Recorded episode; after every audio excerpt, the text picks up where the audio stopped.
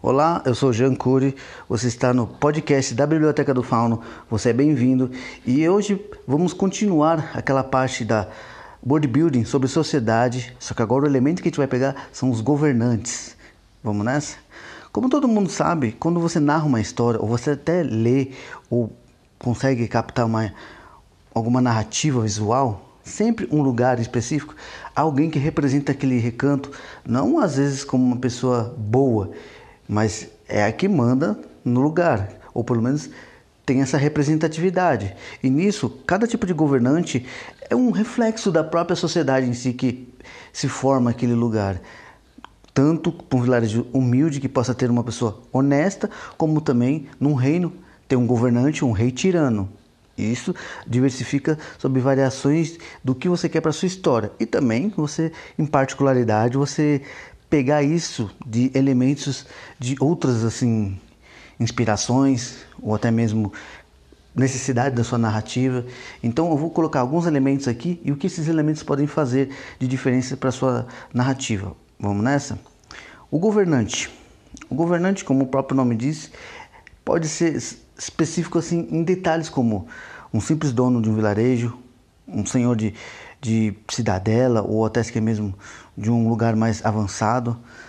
Todo esse tipo de assim manda-chuva, ele tem um papel até que importante se você for ver. Como eu descrevi há segundos atrás, quando um governante ele é um tirano e vive na boemia, todos ao seu redor vivem na merda. Somente aqueles que são da sua própria família, ou até às vezes nem eles, ou seus capangas, vivem do bom e do melhor, enquanto os demais pagam impostos às vezes abusivos, como também tem que dar de tudo que eles produzem. Em troca, você tem a segurança e um bom lar. Mentiras à parte, mas é isso que pode dar também um incremento a mais. Como também, tudo isso que eu te falei pode ser o contrário.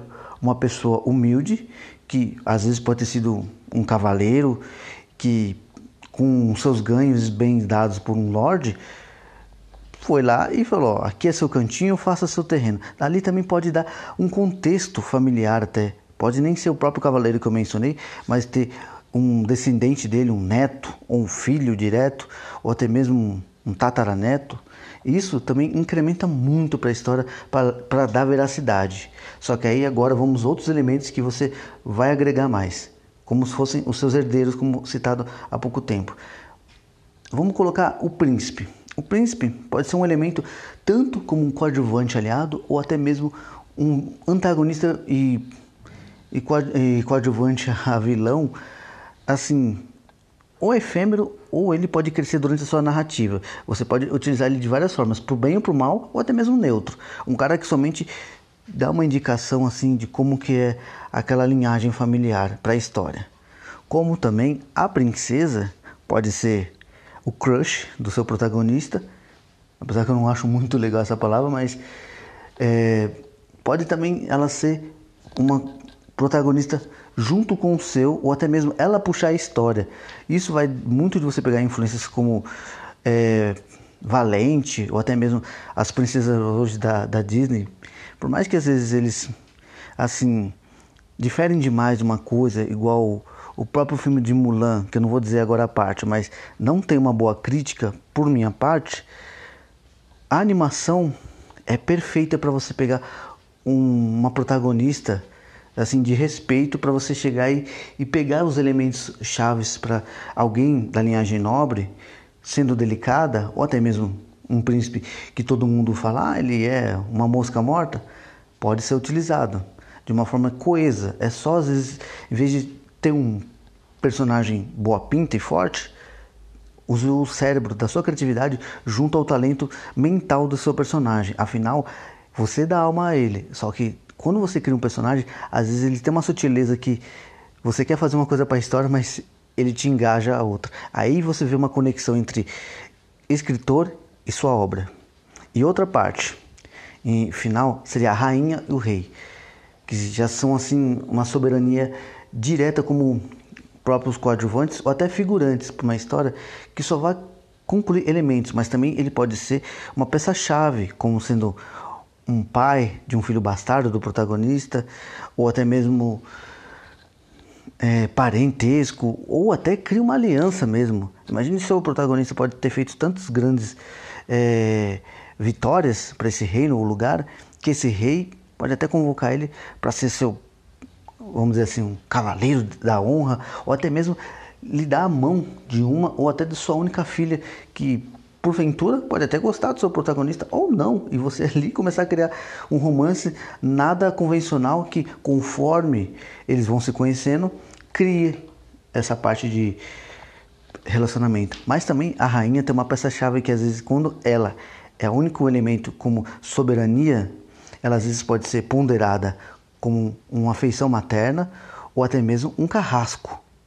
Afinal, a gente vê muito isso de às vezes uma rainha quando é dominante, não digo isso por um termo machista que não me venham dessa, dessa forma, mas dê o poder ao ser, como a gente coloca ao homem, a gente conhece o caráter dele. Às vezes o poder corrompe as pessoas, ou até mesmo às vezes ele só desejou aquilo mesmo e a oportunidade pode ser criada por diversas formas da trama, como envenenamento, às vezes um romance que faça ter a traição para aquela rainha, ou até não. Você não precisa nem pegar essa, esse modo clássico e pegar uma rainha que seja a B10 da sua narrativa, que mesmo que não tenha muito impacto, o pouco que ela apareça é o que mostra por que, que aquela rainha merece mais do que a coroa, o respeito de sua nação, como também a admiração dos leitores.